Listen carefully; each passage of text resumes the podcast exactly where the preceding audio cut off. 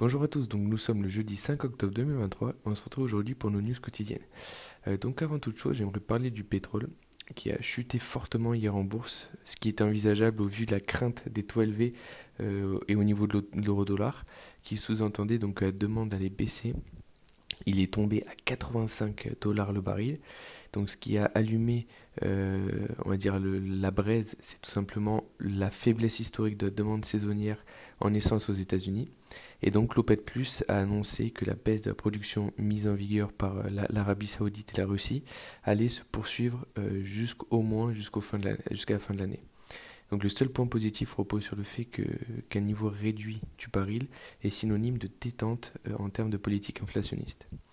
Aux États-Unis, on a le, rapport ADP qui était un indicateur avancé du marché de l'emploi aux États-Unis, qui donc montre des chiffres rassurants puisque les créations d'emplois sont moins élevées que prévu, euh, pourquoi un indicateur avancé Puisque les autorités américaines publient tout simplement deux jours après, donc vendredi euh, de cette semaine, le rapport officiel sur le marché de l'emploi aux US. Et donc on peut penser que, les, données publiées vendredi seront potentiellement rassurantes, ce qui joue en la faveur euh, d'une détente des investisseurs et de la politique inflationniste menée par la Fed.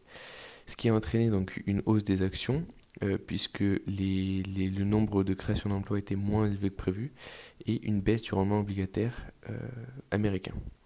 En Europe, on a l'Allemagne et les exportations mensuelles du mois d'août qui sont largement sous les attentes. Elles baissent de 1,2% contre 0,4% attendu.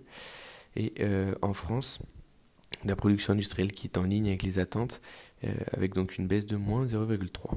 Enfin, la Chine qui publie un PMI en ligne avec les attentes, PMI manufacturier à 49,6.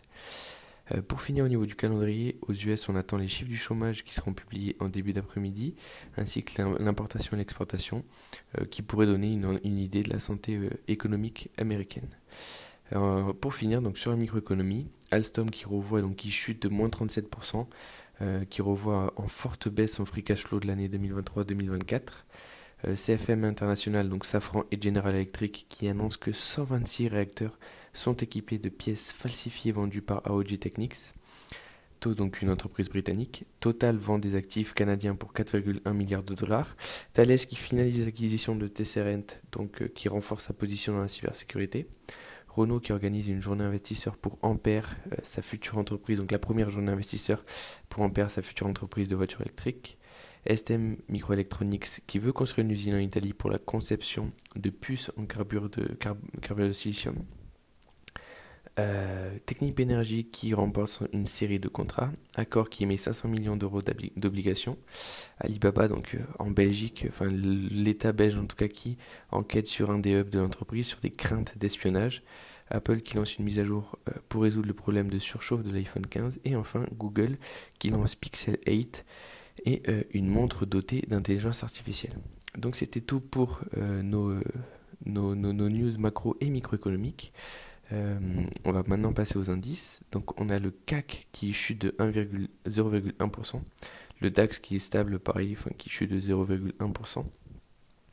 L'IBEX qui est en hausse de 0,3%, ce qui nous donne un, un stock 600 en hausse de 0,2%. Le S&P a clôturé en hausse de 0,8, le Nasdaq plus 1,45. Donc ça c'est à cause des news euh, assez positives sur les emplois. Le Dow Jones plus 0,4, Shanghai donc qui est toujours fermé. Hang Seng donc Hong Kong qui est à 0,2. Euh, le Japon qui a clôturé, euh, enfin qui s'est on va dire relevé de sa baisse d'hier à, plus 1,7 et le MSCI World qui est en hausse de 0,4. Enfin, l'euro dollar qui est stable à plus 0,02%, l'euro dollar pareil stable à 1,05 le Brent euh, qui est en forte baisse encore à moins 1,3 à 84,7 et enfin le 10 ans aux US qui est à 4,73% en hausse de 0,06%.